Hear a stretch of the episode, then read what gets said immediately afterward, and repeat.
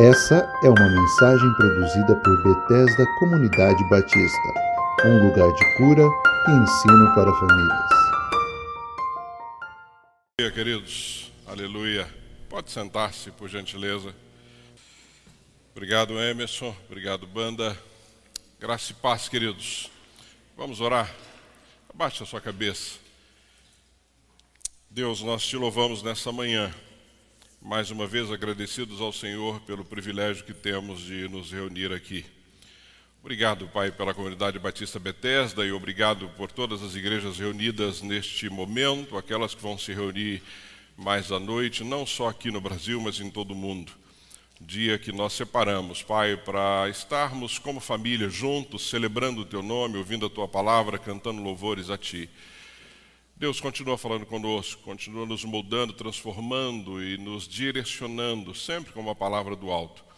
Neste momento, Pai, que vamos meditar na Tua palavra, que toda a nossa atenção esteja voltada para isso, que haja reverência, que haja, Senhor, que a nossa mente, que o nosso coração esteja pronto a receber aquilo que o Senhor tem para falar conosco nessa manhã, tanto aqui quanto em casa, Pai. Não permita que haja distrações mas que nós estejamos atentos e, além de tudo, Pai, acima de tudo, ao ouvirmos a Tua voz, que nós possamos colocar em prática. Essa é a minha oração nessa manhã, agradecido ao Senhor pela vida de cada um desses amados que saíram das suas casas e vieram aqui para celebrarmos juntos, e aqueles que também dedicaram um tempo estão em casa, de frente do computador, do celular, qualquer tipo de equipamento para ouvir o que o Senhor tem a dizer nessa manhã.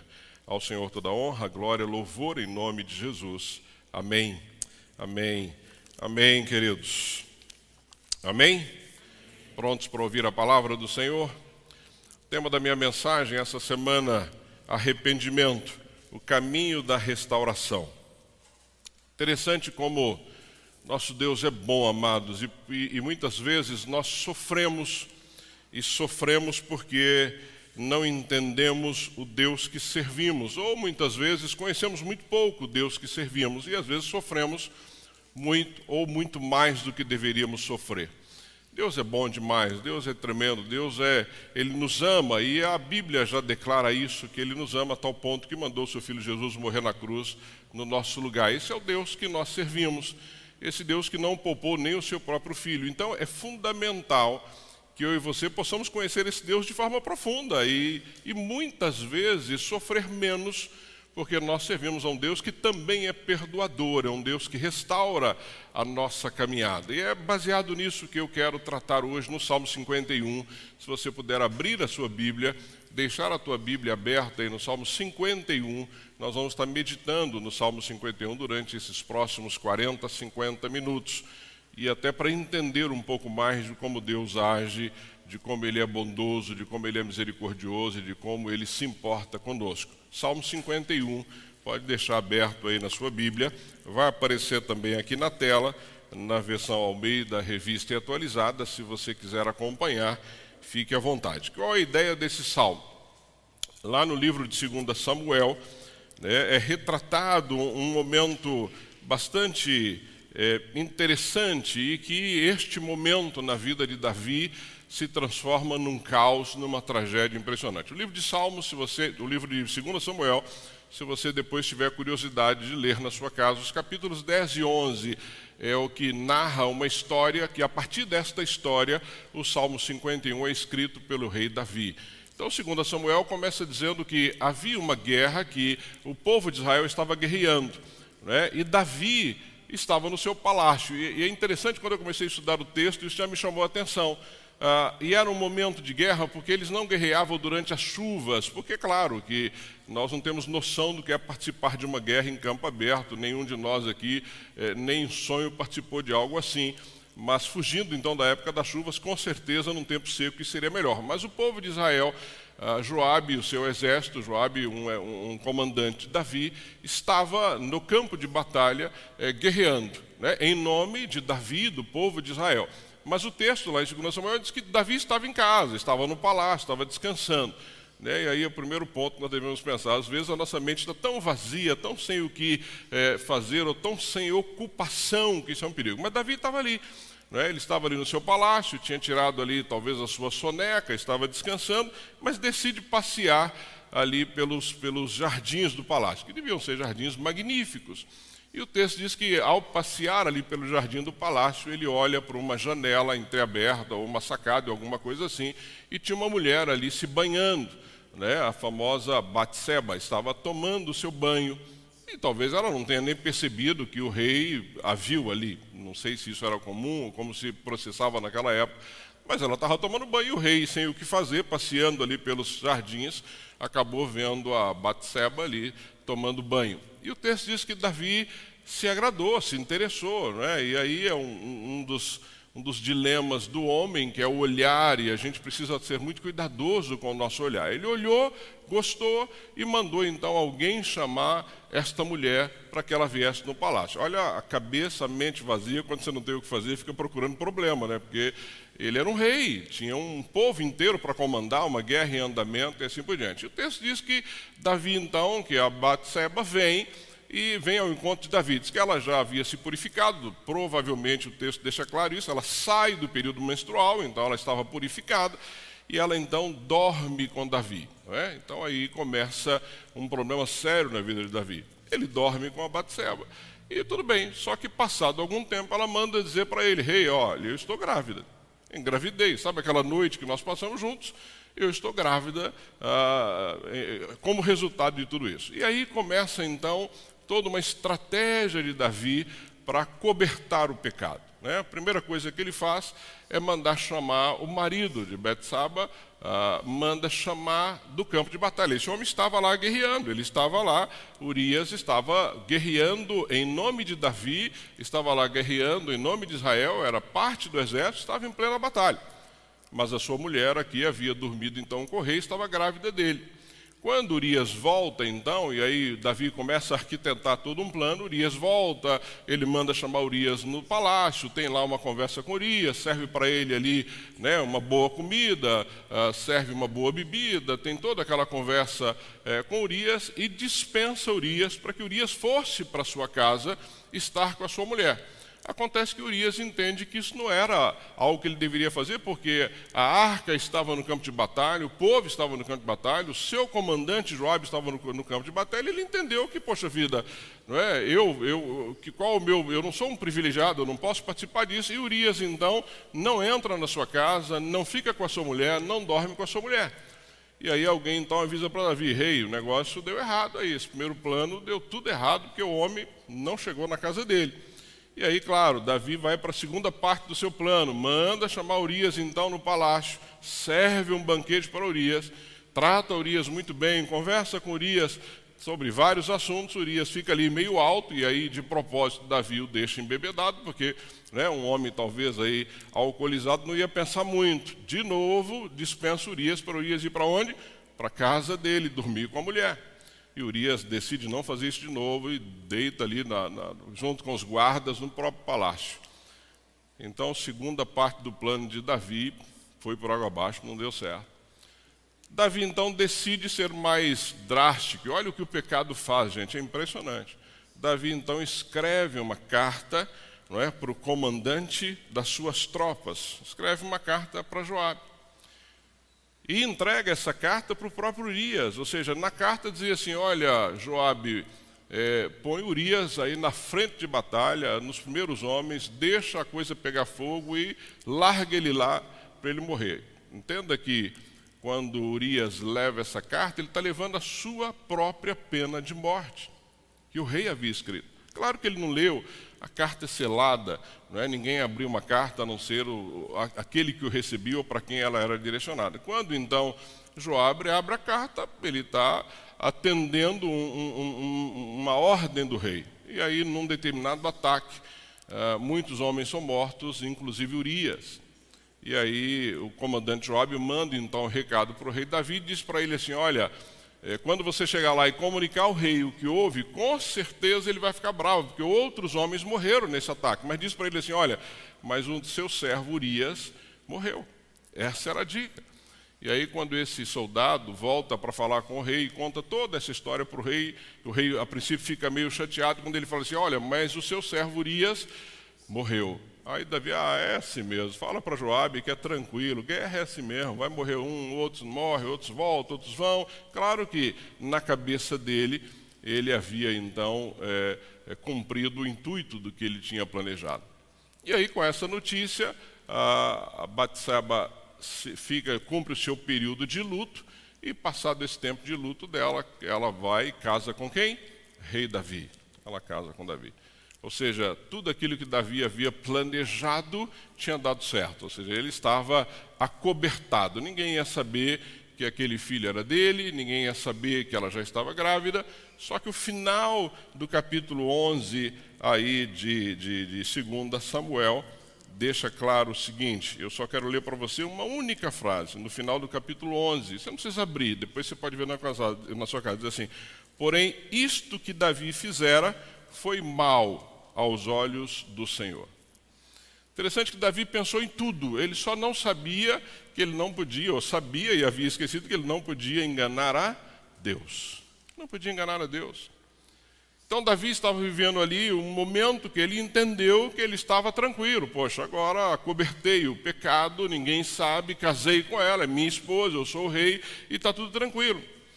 E aí Deus então manda até Davi o profeta Natã, o profeta Natan tinha uma característica interessante, que ele não chegou acusando o rei Davi. Ele chega para Davi e diz assim, Davi, deixa eu te contar uma história, rei. Pois não, Natan. Ele diz assim, olha, tinha um homem, dois homens, um muito rico e um pobrezinho.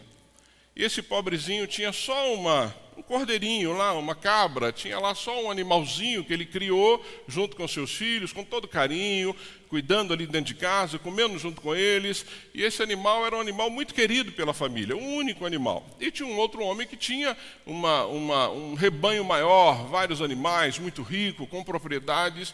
E um dia esse homem muito rico recebe então a visita de um amigo. E ele decide então fazer um banquete para esse amigo. Só que ao invés de pegar do seu próprio rebanho, esse homem então decide mandar buscar aquela único, aquele único animal, aquela cabrinha, aquele cordeirinho que aquele homem tem. Pega aquele cordeirinho, mata aquele cordeiro e faz um banquete para o seu amigo. E aí ele pergunta para o rei Davi: o que, que o senhor acha dessa história? E Davi, claro, cheio de justiça própria. Não, absurdo, fica encolorizado absurdo, esse homem não podia fazer isso, pegar a única ovelha daquela família. Não, ele tem que morrer, ele tem que restituir, ele tem que devolver quatro vezes o que ele fez. E aí, meus irmãos, o profeta Natan mete o dedo no, no, no, mete o dedo no nariz do rei Davi e diz: Esse homem é você. Esse homem é você. Você tinha as suas esposas, você tinha um reino, você tinha tudo ao seu dispor. E você foi buscar a esposa, a mulher de Urias, e o matou em função disso. E aí, amados, o texto diz que Natan então fala para Davi o que iria acontecer daí para frente, consequência do pecado, e realmente acontece uma série de coisas. E aí é baseado nisso que Davi escreve o Salmo 51, que nós vamos ler agora. Então é só para você entender como estava o coração de Davi, depois de ser confrontado pelo, pelo profeta Natan, e ele então escreve o Salmo 51. Então vamos ler é, o Salmo 51 para nós entendermos a meditação da palavra nessa manhã. O Salmo 51 diz assim, e você pode acompanhar comigo: Compadece-te de mim, ó Deus, segundo a tua benignidade, e segundo a multidão das tuas misericórdias, apaga as minhas transgressões. Lava-me completamente da minha iniquidade, purifica-me do meu pecado Pois eu conheço as minhas transgressões e o meu, pega, o meu pecado está sempre diante de mim. Pequei contra ti, contra ti somente, fiz o que é mal perante os teus olhos, de maneira que serás tido por justo no teu falar e puro no teu julgar. Eu nasci na iniquidade e em pecado me concebeu minha mãe. Eis que te comprases na verdade no íntimo e no recôndito me fazes reconhecer a sabedoria. Purifica-me com isopo, e ficarei limpo, lava-me e ficarei mais alvo que a neve. Faz-me ouvir júbilo e alegria, para que exultem os ossos que esmagaste. Esconde o rosto dos meus pecados e apaga todas as minhas iniquidades. Cria em mim, ó Deus, um coração puro e renova dentro de mim o espírito inabalável. Não me repulses da tua presença, nem me retires do teu Santo Espírito. Restitui-me a alegria da tua salvação e sustenta-me com o um espírito voluntário. Então ensinarei aos transgressores os teus caminhos, e os pecadores se converterão a ti.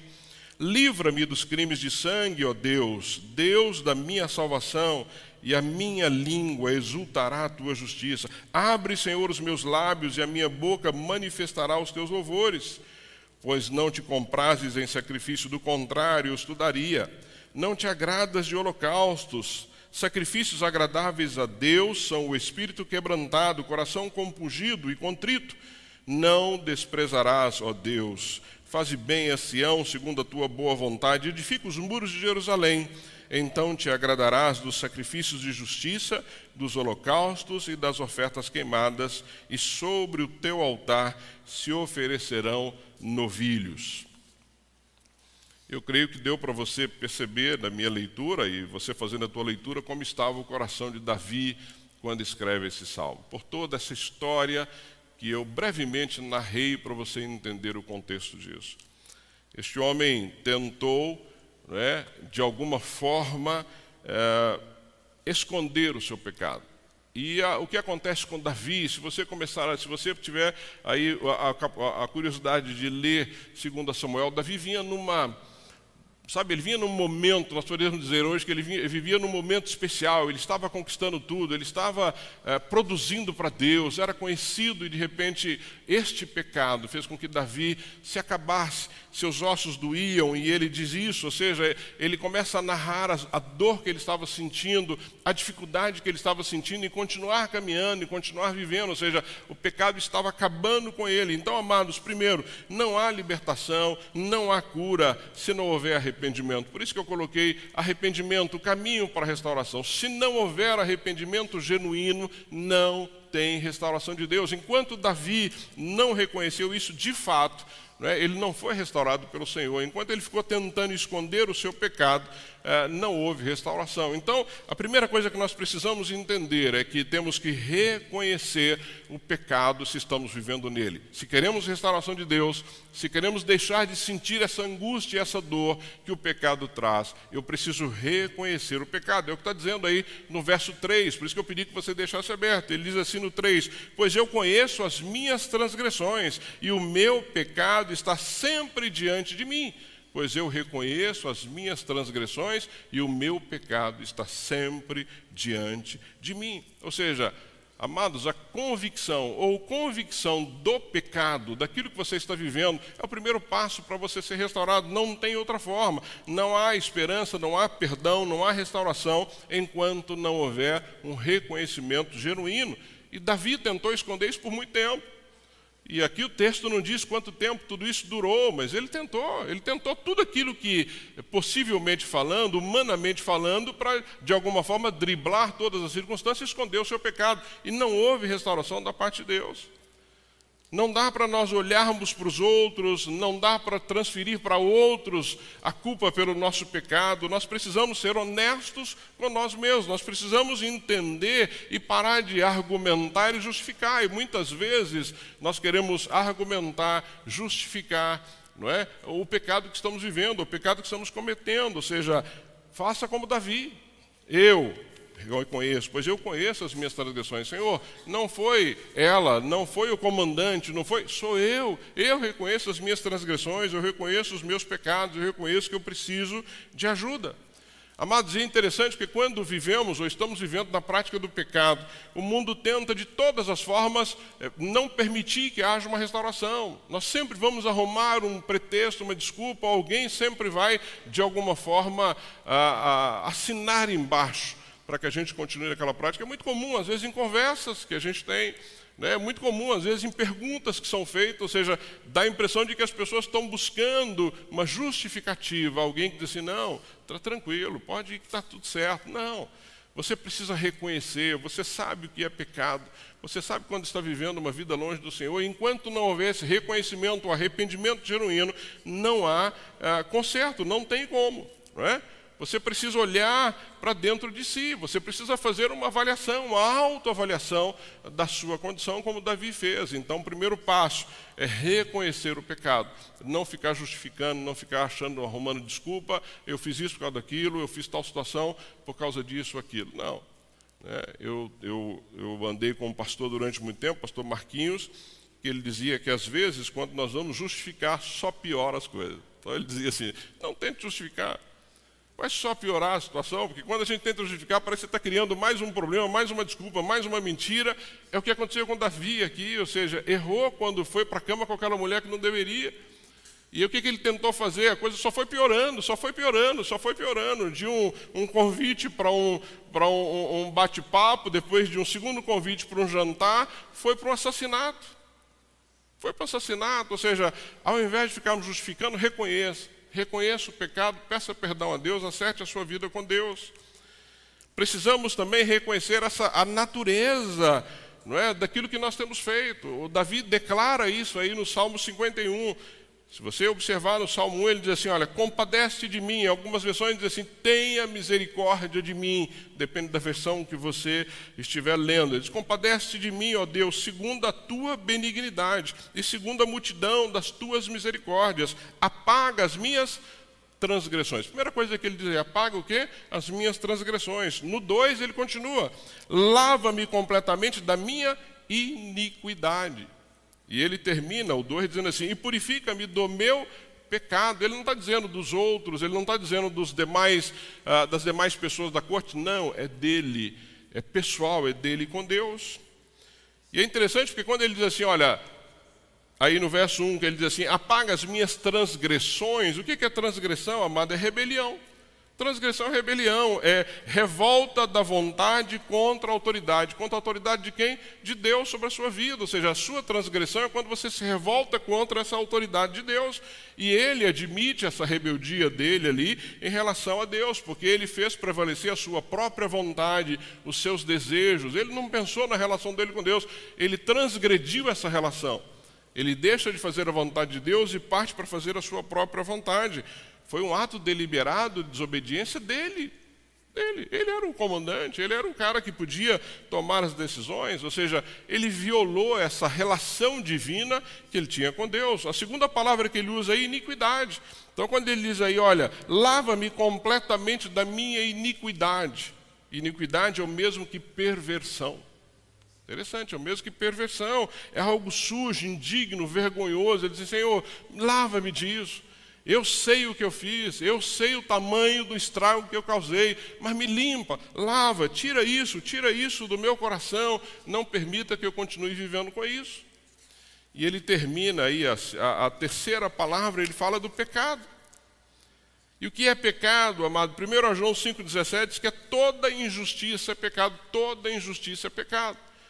Também uma tradução para o pecado é errar o alvo, ou seja, quando a flecha erra o alvo, ou seja, então viver em pecado é você não estar vivendo conforme aquilo que você deveria viver, ou seja, estar em pecado é saber que eu deveria viver uma vida desta forma, mas eu decido viver desta forma. Ou seja, Davi sabia o que deveria fazer. Ele não deveria ter chamado aquela mulher, não deveria ir para a cama com ela, ele deveria ter, ter feito nada daquilo, ou seja, ele sabia que ele errou o alvo, que ele pecou. Então, a, a, quando ele está falando para Deus aqui, quando ele está clamando a Deus, ele está dizendo isso, exatamente isso. Então você precisa reconhecer essa natureza do que foi feito. De novo, não é tratar a coisa como ela tem que ser tratada. Enquanto nós não fizermos isso, nós não vamos ter acerto com Deus. Amados, é igual finanças. Você pode estar tá devendo muito dinheiro. Mas enquanto você não sentar e fazer um, fizer um raio-x das suas dívidas, você não vai colocar em ordem. Não é assim? Quem trabalha com finanças aqui sabe disso. Aí, quanto você está devendo? Ah, eu estou devendo aí, sei lá, estou devendo mil, dois mil. E como é que Não, enquanto você não colocar no papel, e vou te dizer, sinceramente, que eu já passei por isso há muitos anos, e a Toninha lembra disso, né? colocar no papel as suas dívidas é a pior coisa que pode acontecer. É a pior coisa. Reconhecer que você está devendo mais do que você imagina é a pior coisa, mas se você não colocar no papel, não tem acerto. A mesma coisa é o pecado. Se eu não, te, não reconhecer a natureza disso, não tem acerto. Eu não vou entender que é algo que eu preciso acertar. Outra coisa que ele faz de uma forma muito aqui, que nós vamos aprender com ele, é confessar. Ele confessou diante de Deus, ou seja, ele confessou que ele tinha feito isso contra Deus. Ele confessou a quem ele deveria confessar. Olha o que está dizendo aí no verso 4. Ele diz assim: pequei contra ti, contra ti somente, e fiz o que é mal perante os teus olhos, de maneira que serás tido por justo no teu falar e puro no teu julgar. Amados, ele diz assim: Olha, eu pequei contra ti, contra ti somente pequei. Mas quando você olha para o texto, ele pecou contra Batsaba, porque ele pecou contra aquela mulher.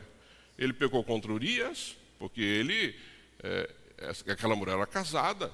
Né? Ele pecou contra o seu comandante ele pecou contra os homens que estavam lá no campo de batalha, ou seja, o pecado de Davi com relação às pessoas foi muito mais amplo.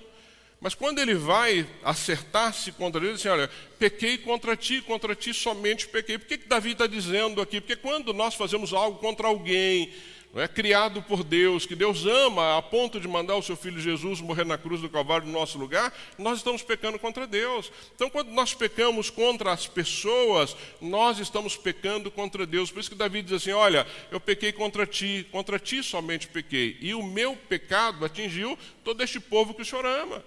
O Senhor amava Urias e eu mandei matar Urias. O Senhor ama o meu comandante Joabe e eu levei a mentir. E o Joabe foi conivente, não é? E aqueles homens que morreram junto com Urias, porque não morreu só Urias, ou seja, para que Urias morresse, outras pessoas morreram junto.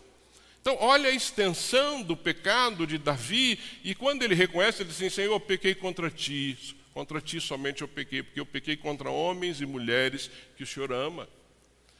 Que o Senhor ama, é isso que ele está dizendo, ou seja, nós vamos entender contra quem nós estamos pecando, contra Deus. Então, quando eu faço algo contra a Toninha, eu estou pecando contra Deus. E Davi entendeu isso. Outra coisa que Davi faz aqui no verso 4 é reconhecer que não, não há desculpa. Não tem desculpa. E que ele também não tinha nenhum direito. Ele reconhece que não tinha desculpa e que não tinha direito. Olha o que ele diz aí. Se você pegar a parte B do verso 4, ele diz assim: Olha, de maneira que serás tido por justo no teu falar e puro no teu julgar. A NVT traz uma tradução que talvez se encaixe melhor nesse caso aqui, que ela diz assim, NVT, por isso, tens razão no que dizes e és justo no teu julgamento contra mim. Está dizendo assim, olha Senhor, o Senhor tem razão com relação ao teu julgamento contra mim. Ele está dizendo que não, não, há desculpa, não há defesa, ele não tinha o que reivindicar, não tinha direito a reivindicar, não tinha absolutamente nada. Ele não queria e entendeu que não adiantava ele justificar Amados, Davi podia chegar para o Senhor e falar: Senhor, eu sou, sou o rei, né? Olha quantas batalhas eu venci em teu nome. Olha quanto eu conquistei em teu nome. Olha o território que nós temos hoje. Talvez ele dissesse para Deus assim: Senhor, se o Senhor colocar na balança, será que eu não tenho um crédito apesar desse meu pecado? Não, ele reconhece que não há nenhum direito a ser reivindicado ali naquele momento, ou seja, não há nada que justifica o que ele fez. Então, amados, a gente, nós temos que parar de justificar de novo os nossos pecados, ou seja, nós precisamos reconhecer que o que nós merecemos é juízo de Deus e é a misericórdia dele é que vai nos livrar disso. É isso. Lembra quando aquele fariseu estava orando e batendo no peito e estava ali, não é, é falando das suas, da sua bondade, das suas ofertas, do que ele fazia, e quando o publicano vem e diz assim: Ser propício a mim, Senhor pecador, sou miserável, não tenho valor nenhum. Nós temos que tomar cuidado, amados, para não sermos igual publicano. Olha, Senhor, apesar do que eu estou vivendo, apesar dos meus pecados, o Senhor me conhece, o Senhor sabe o quanto eu faço. Eu canto no louvor, eu ajudo aí, na, na, na, faço parte da equipe de apoio. Não, Senhor, eu trabalho com as crianças lá embaixo, dou um domingo para trabalhar com as crianças. Senhor, mas eu faço isso. Ó, oh, Senhor, lá na minha empresa eu evangelizo, olha, Senhor, eu sou fiel no meu compromisso. Nada, amados, não há justificativa, e Davi deixa claro isso para Deus, Senhor, apesar de ser quem eu sou, não justifica o que eu fiz. Não justifica. Então nós precisamos reconhecer que nós não temos que dar desculpas ou reivindicar direitos quando nós pecamos. Porque o que nós dependemos, amado, é da misericórdia do Senhor. Se não for ela sobre as nossas vidas, nós estamos perdidos. Davi reconhece que a sua natureza é essencialmente má. Olha o que ele está dizendo no verso 5, quando ele diz assim: Eu nasci na iniquidade, e em pecado me concedeu a minha mãe. Ou seja, Davi reconhece que a razão do pecado não é o mundo, não são as situações do mundo, mas é ele, ou seja, é o seu próprio coração.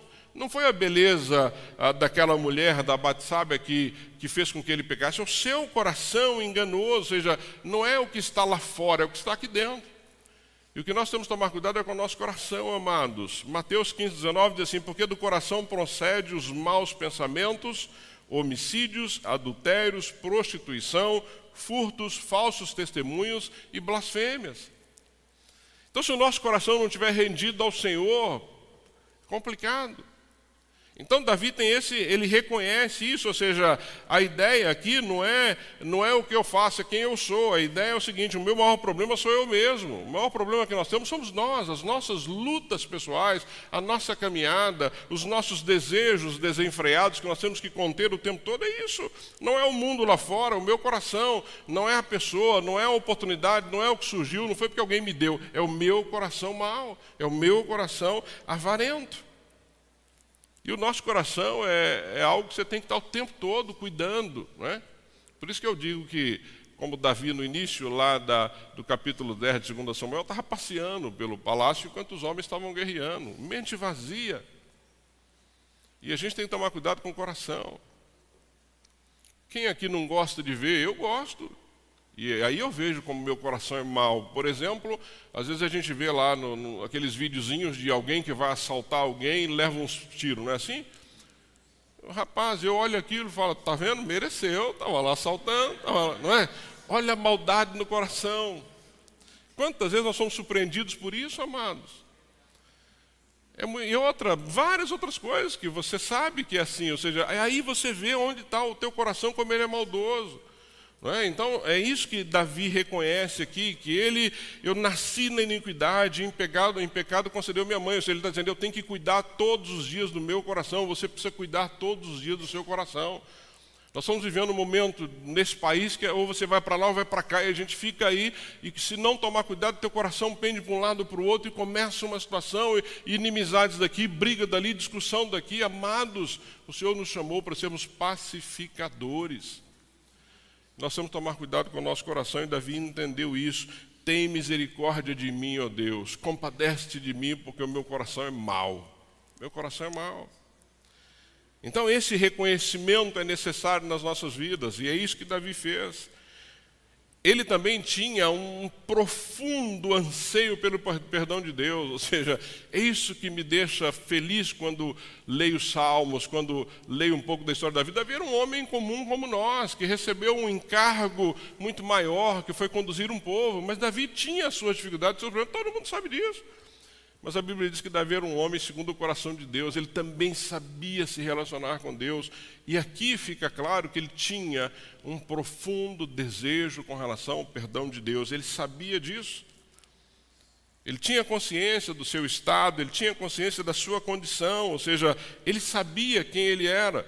Compadece de mim, ó Deus, segundo a tua benignidade, segundo a tua multidão das tuas misericórdias, apaga as minhas transgressões, tem misericórdia de mim. Ele estava desesperado, ou seja, esse não é o salmo de alguém que está bem com Deus, não.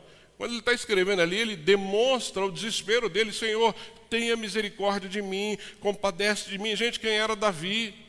Rico, famoso, tinha poder sobre a vida e a morte tinha um exército gigantesco à sua disposição, tinha tudo aquilo que nós poderíamos pensar como benesses, mas estava com seus ossos secando, estava com seu coração apertado, não conseguia dormir, estava mal, estava mal, precisava de paz. Davi deixa claro isso aqui, ele precisava o que? Ele precisava do perdão de Deus devia ser um homem que estava chorando constantemente, talvez tocar a arpinha dele lá para Deus já não surtia mais efeito, ou seja, ele tinha esse, esse anseio do perdão de Deus. Ele tinha esse anseio.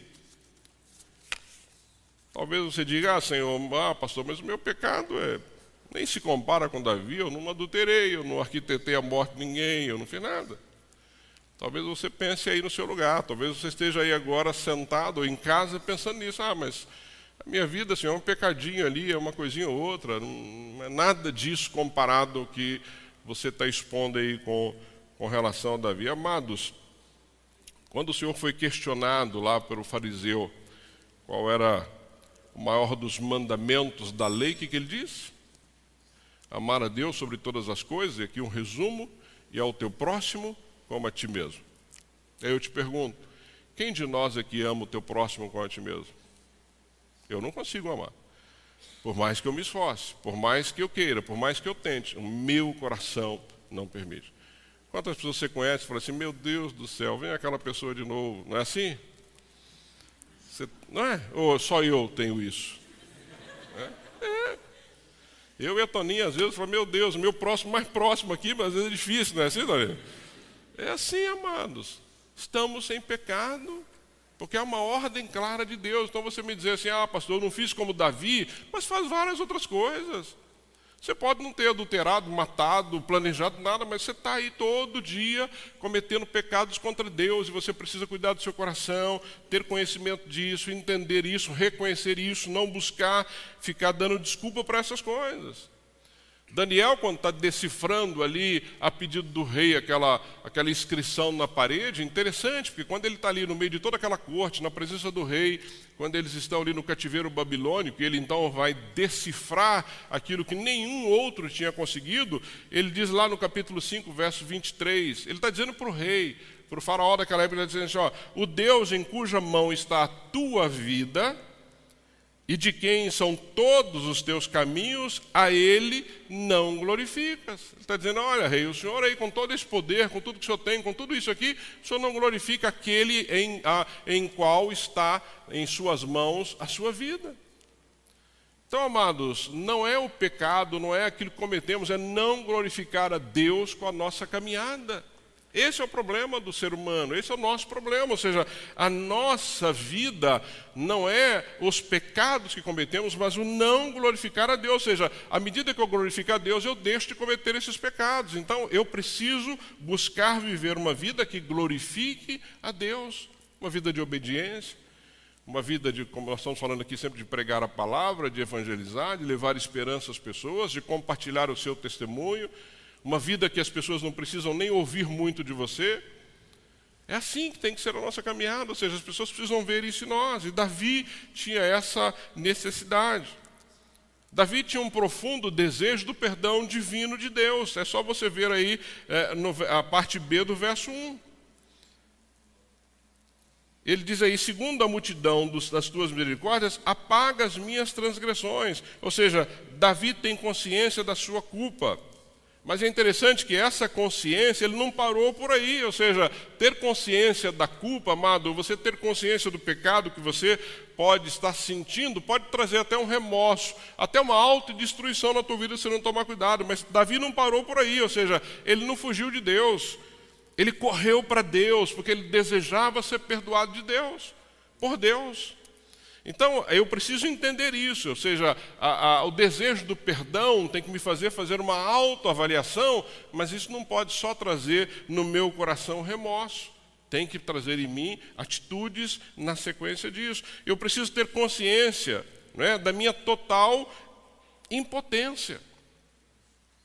Se você não tiver consciência de que você não pode nada, nada, é Deus que faz, e Davi tinha consciência disso. Imagina de novo um homem acostumado a tomar decisões para toda uma nação, para todo um povo que era olhado eh, naquele momento pelas outras nações, não é? E Davi precisa entender a sua impotência com relação a isso. Que ele não tinha nenhum poder para fazer nada, para decidir nada, para decidir sozinho. Ele diz aí no verso 16, ele diz assim: Olha, pois não te comprases em sacrifício, do contrário, eu estudaria e não te agrada de holocausto. O que ele está tá dizendo ali? Olha, Senhor, eu poderia mandar matar aí mil ovelhas, sacrificar mil ovelhas. Eu poderia fazer é, um sacrifício aqui de uma semana inteira, matando ovelhas, sacrificando em teu nome. Mas ele está dizendo, não é isso que agrada ao Senhor. Não é isso que agrada ao Senhor, não é esse rito religioso, e nós temos que tomar cuidado, porque nós muitas vezes vivemos ritos religiosos, não é isso que agrada a Deus. E Davi reconheceu que não é isso que agrada a Deus, nós precisamos tomar muito cuidado. Rito religioso não, não, não tira a nossa necessidade, ou não substitui o arrependimento, não substitui a confissão. Não é? é só a partir daí que nós somos restaurados. Não há uma fórmula mágica, não há sete passos que eu dou para cá, caminhar para lá. Não, eu preciso reconhecer a minha impotência, a minha falta de condições de tratar isso e colocar nas mãos do Senhor.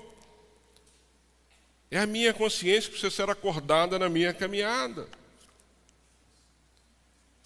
De novo, ele fala: Olha, Senhor, eu poderia fazer qualquer coisa, mas eu sei que não é isso. Eu poderia usar toda a estrutura que eu tenho aqui do palácio não é, para tentar acertar minha vida contigo, mas não é isso.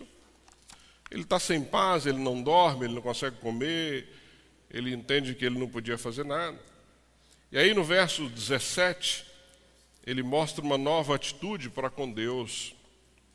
Ele diz aí no 17 assim: Sacrifícios agradáveis a Deus são o espírito quebrantado Coração compungido e contrito não desprezará o Deus. Um coração compungido, amados, é que está cheio de arrependimento, aquele coração que demonstra que se arrependeu.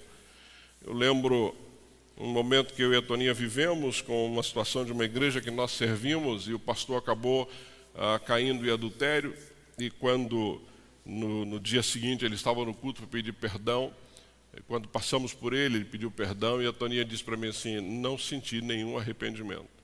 Lembra disso? Não senti nenhum arrependimento. Coração compungido é aquele coração que você percebe que a pessoa se arrependeu do que fez. Se arrependeu profundamente do pecado que cometeu. Então, quando não há arrependimento, a coisa pode até ser exterior. Todo mundo, ah, coitado, mas não há mudança, não há transformação, não há nenhuma situação aí ah, que demonstre isso. Ou seja, Davi sabe que ele pecou contra Deus, ele sabe disso, foi contra Deus, e ele deseja acertar-se com Deus.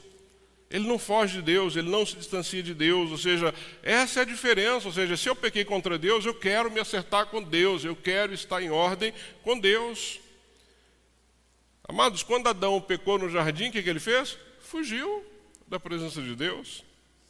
Quando Judas peca, o que, que ele faz? Apesar de devolver o dinheiro, então ele vai lá e foge de Deus e se enforca.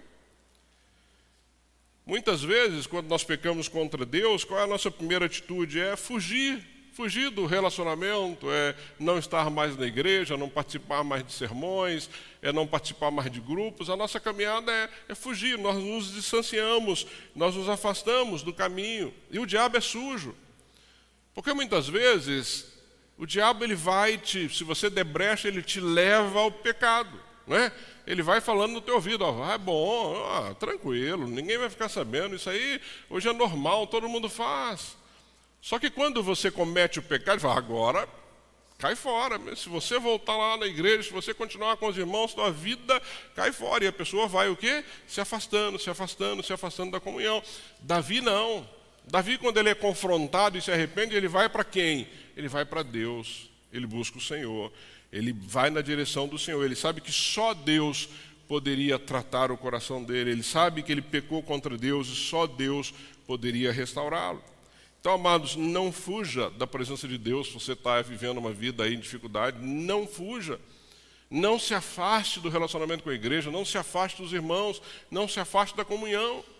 Porque é aí que você é tratado, quando você se arrepende, quando você confessa, quando alguém te abraça, quando alguém cuida, quando alguém anda com você. Não o contrário, quando você se afasta, só está indo mais para as mãos e para os braços do diabo. E aí a coisa só piora. E é natural, muitas vezes nós vemos isso, a pessoa começa a se afastar, começa a se afastar, começa a distanciar, quando você vai ver a vida está toda torta. E quem ganha com isso? Só o diabo. Só o diabo. Então faça como Davi ele sabia que era com Deus que ele tinha que acertar. Porque depois que você acerta com Deus, amado, você acerta com quem precisa. Você não tem mais dificuldade de acertar. Quando você coloca para o Senhor, assim, olha, errei, pequei, pisei na bola, não é? E Deus te restaura, você começa a caçar com quem que eu tenho que acertar, com quem que eu tenho que falar, porque já não tem mais problema. Você já se acertou com Deus. Então não se afaste, não, entenda isso. Davi entendeu isso de forma clara, ou seja, é Deus que poderia restaurá-lo. necessidade de ser perdoado, se arrependeu e ele tinha essa necessidade de ser perdoado. Olha o que ele diz aí no verso 10. A partir deste momento, dessa necessidade que ele entendeu, se arrependeu e precisa ser perdoado. Ele diz aí no verso 10: Crie em mim, ó Deus, o quê? Um coração puro, Cria em mim, ó Deus, um coração puro e renova dentro de mim um espírito inabalável. Interessante, cria em mim, ó Deus, um coração puro, porque esse, esse que planejou tudo isso aí, esse que deitou com a mulher que não deveria, esse que planejou a morte do seu marido, esse que levou o comandante a mentir, esse, Senhor, me dá um coração novo, um coração puro. Interessante, amados, que Batseba era a sétima esposa de Davi. Se tornou a sétima esposa, ou seja, ele já tinha seis. Você vê como o pecado é algo né, que emburrece, que traz uma cegueira impressionante. Então, nosso problema real é esse, é esse coração, e é isso que você tem que pedir a Deus: Senhor, renova, me dá um coração novo, Senhor, esse coração aqui não dá, mas restaura por completo. Ou seja, a ideia de que você não pode corrigir a si mesmo, você não tem essa capacidade, mas Deus pode. Quando Davi diz assim: Olha, Senhor, me dá um coração novo, restaura esse coração, trata o meu coração, ele está clamando a Deus sobre isso. Ou seja, nós vamos entender isso. Você, de novo, não consegue fazer essa correção só. É só Deus que pode fazer isso por você, porque é só Deus que conhece o seu coração. Imagina se hoje Deus escolhesse um de nós e falasse: Vou projetar no telão o que está no teu coração. Amado, que não fosse o meu. Falou: Senhor, não projeta aí não. Projeta aí do Sidney ou de outra pessoa mais boazinha que eu. Imagina. Porque só você sabe o que vai no seu coração, amado. Só você sabe os pensamentos que vai na sua mente. Mas Deus pode tratar isso, é isso que Davi nos ensina a partir disso.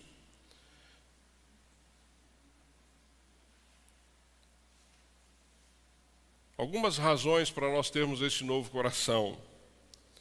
Primeiro, se você observar no verso 6, eis que te comprases, na verdade, no íntimo, no, no recôndito, me faz conhecer a sabedoria, ou seja, ele está mostrando aqui que ah, que há algo podre dentro de nós, e esse, há um coração enganoso, um coração corrupto, que não dá para confiar em nós mesmos. E Davi, então, pede no íntimo dele, que ele fala: Senhor, me dá um coração novo. Eu não quero mais viver dessa forma, eu quero ter transparência, eu não quero mais usar máscara, eu quero ser eu mesmo, eu não quero mais ficar me escondendo. O verso 6 fala também de sabedoria, ou seja, quando ele diz aí que ele, ele, ele me faz conhecer a sabedoria, ter um coração novo, é por causa da nossa falta de, de conhecimento, de sabedoria. E aqui não é, amados, ter um pouco mais de, buscar um pouco mais de sabedoria humana, não, é sabedoria da parte de Deus, do que fazer, do que caminhar. Ter um coração novo por causa da nossa incapacidade de mudarmos a nós mesmos. É por isso que ele pede no verso 10 ele diz: olha, o, meu, o problema não era a mulher, o problema é o meu coração, o problema não é o mundo. Ah, o mundo está assim, não, é o meu coração, porque eu sou um discípulo de Jesus e eu posso contrariar esse mundo, mas eu não posso tomar forma desse mundo, é o que Romanos diz. Não é? Ou seja, eu preciso de um coração novo, Senhor, que entenda a sua disciplina, que seja sujeito à sua disciplina. Eu preciso de um coração novo, opera em mim algo sobrenatural. É isso que Davi está pedindo a Deus ali, é isso que nós precisamos pedir constantemente ao Senhor. 2 Coríntios, no capítulo 5, verso 17, diz assim: E assim, se alguém está em Cristo, é o que? Nova criatura, as coisas antigas já passaram, e eis que se fizeram novas. Se você está em Cristo, eu estou em Cristo, nós somos novas criaturas, com um novo coração, tratado, cuidado, orientado, direcionado pelo Senhor, e a Ele que nós somos estar sujeitos. Não a esse coração mau que eu tenho, não a esse coração mau que eu tenho. E aí os resultados disso, desse arrependimento de Davi, e é o resultado se você de fato se arrepender do seu pecado, de fato, se eu me arrepender do meu pecado e buscar o Senhor, há algumas, algumas há benefícios nessa caminhada. Ele diz aí no verso 8, é? sobre ah, o júbilo e a alegria. Ele diz assim: Faz-me ouvir júbilo e alegria, para que exultem os ossos que esmagastes. Restitui-me, no 12, a alegria da tua salvação e sustenta-me com o espírito voluntário. Ou seja, ele está dizendo assim: olha, essa alegria que eu não estava sentindo mais, Senhor, restitui isso, faz com que eu sinta de novo essa alegria, a alegria de estar com o Senhor, a alegria da salvação, a alegria do céu, a alegria de caminhar na tua presença, porque o pecado havia roubado de Davi essa alegria. Imagina um poeta como Davi, um homem que cantava, que tocava, que estava triste o pecado havia roubado a alegria. Ele está dizendo aí: faz-me ouvir júbilo e alegria de novo. Faz-me, Senhor, estar alegre na tua presença, alegria da salvação. Amados, é a alegria que eu e você temos que sentir dia a dia, porque nós sabemos para onde vamos. Nós sabemos para onde vamos, nós sabemos o que nos espera, nós servimos a um Deus misericordioso, maravilhoso. É essa alegria que eu e você temos que sentir todo dia. Amanhã, quando você acordar, segunda-feira, e tudo indica que vai ser uma semana aí de chuva, de frio, mas teu coração tem que estar alegre. Mais um dia que o Senhor te permite viver. Mais um dia que você pode compartilhar isso com as pessoas, ou seja, não permita que este que o pecado tenha roubado a tua alegria queira de novo sentir alegria na presença do Senhor, confesse o teu pecado, arrependa do seu pecado e o Senhor vai te restaurar. E você vai sentir essa alegria de novo. É isso que Davi estava buscando do Senhor. Ele também deseja, a partir dessa restauração, compartilhar. Olha que lindo. Ele não quer guardar isso só para ele. Ele diz aí nos versos 13 e 15: ele diz assim: Olha, a partir dessa alegria, a partir dessa renovação, a partir do momento que eu senti novamente isso, Senhor, então ensinarei aos transgressores os teus caminhos e os pecadores se converterão a ti. Não por causa de Davi, mas por causa da alegria que ele voltou voltou a sentir no coração e as pessoas iam perceber isso. Abre, Senhor, os meus lábios e a minha boca manifestará os teus louvores. Amados, não queira falar de Jesus vivendo uma vida toda torta. Não vai parecer verdadeiro o que você está falando.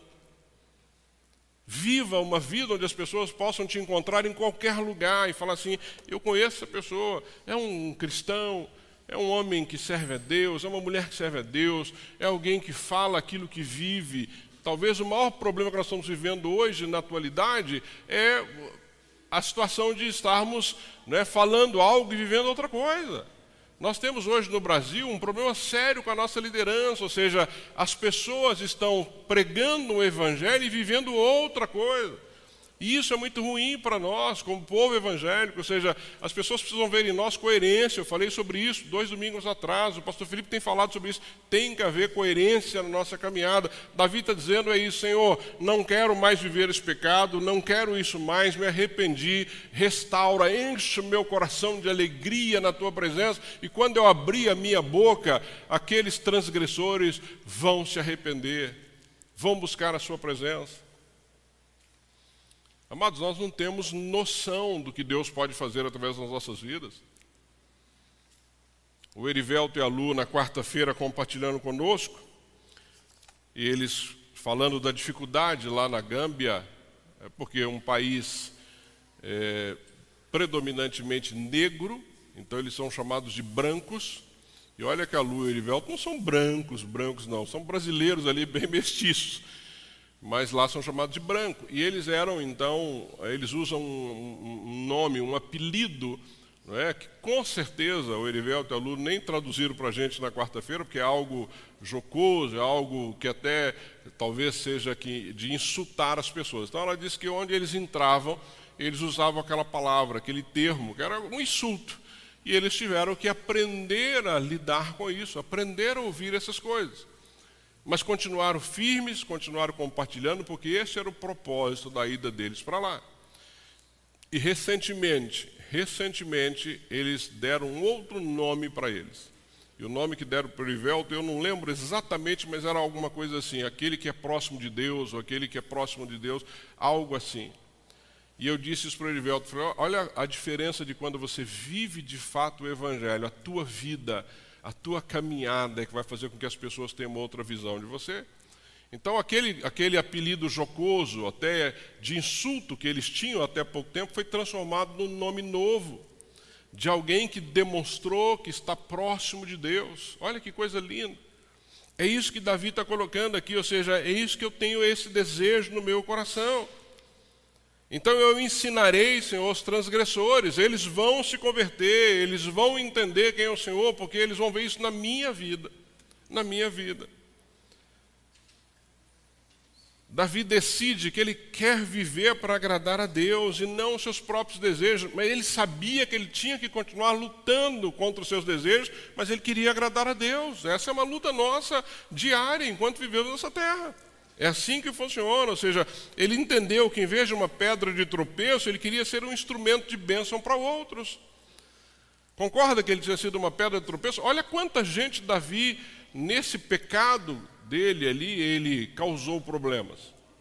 Mas ele entendeu que ele não queria mais ser isso, ou seja, ele não queria mais viver nas trevas, mas ele queria revelar aos outros a luz de Deus. Ele queria que as pessoas vissem nele essa, essa, esse novo coração.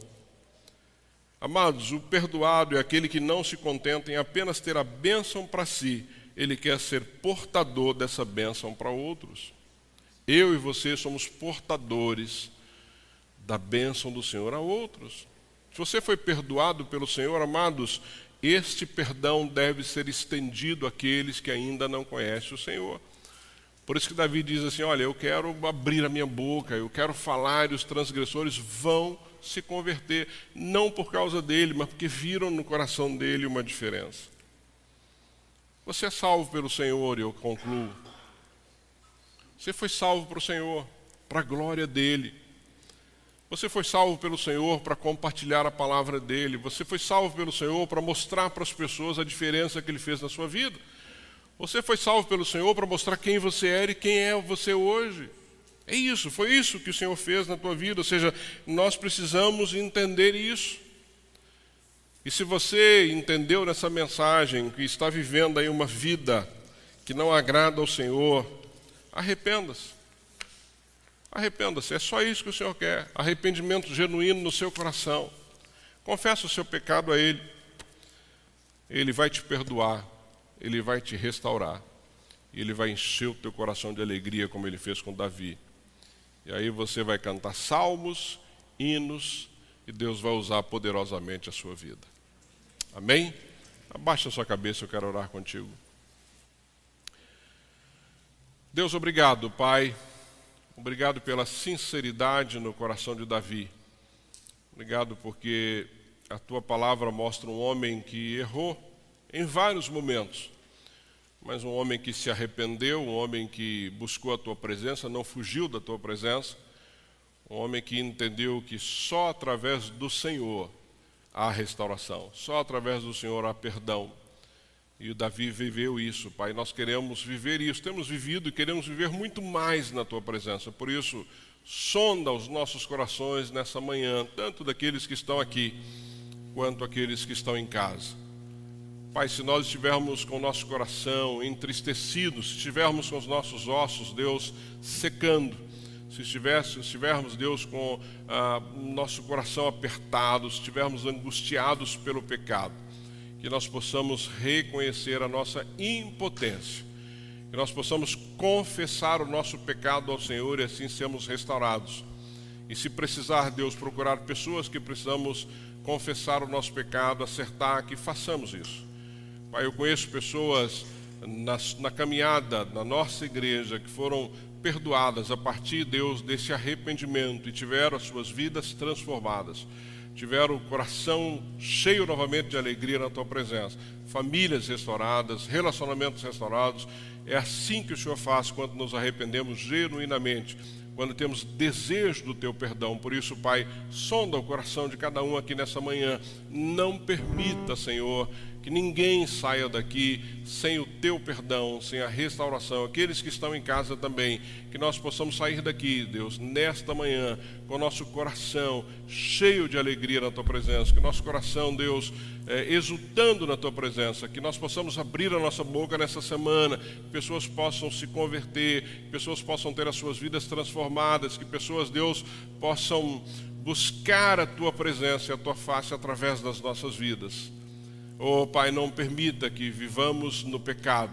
Não permita, Deus, que nos distanciemos do Senhor ou da comunhão com os irmãos e com a família cristã. Ajuda-nos nisso, Pai. Ajuda cada um aqui, cada um que está em casa. Que assim seja a nossa caminhada na tua presença. Como Davi, cantando hinos, salmos, louvores na tua presença. Eu oro e te agradeço pela tua palavra. Te agradeço, Deus, pela pela tua palavra que é esperança, a tua palavra que nos confronta, a tua palavra que nos dá direção, mas a tua palavra que nos dá esperança. Ao Senhor toda honra, ao Senhor toda glória, ao Senhor todo louvor, em nome de Jesus. Amém. Amém.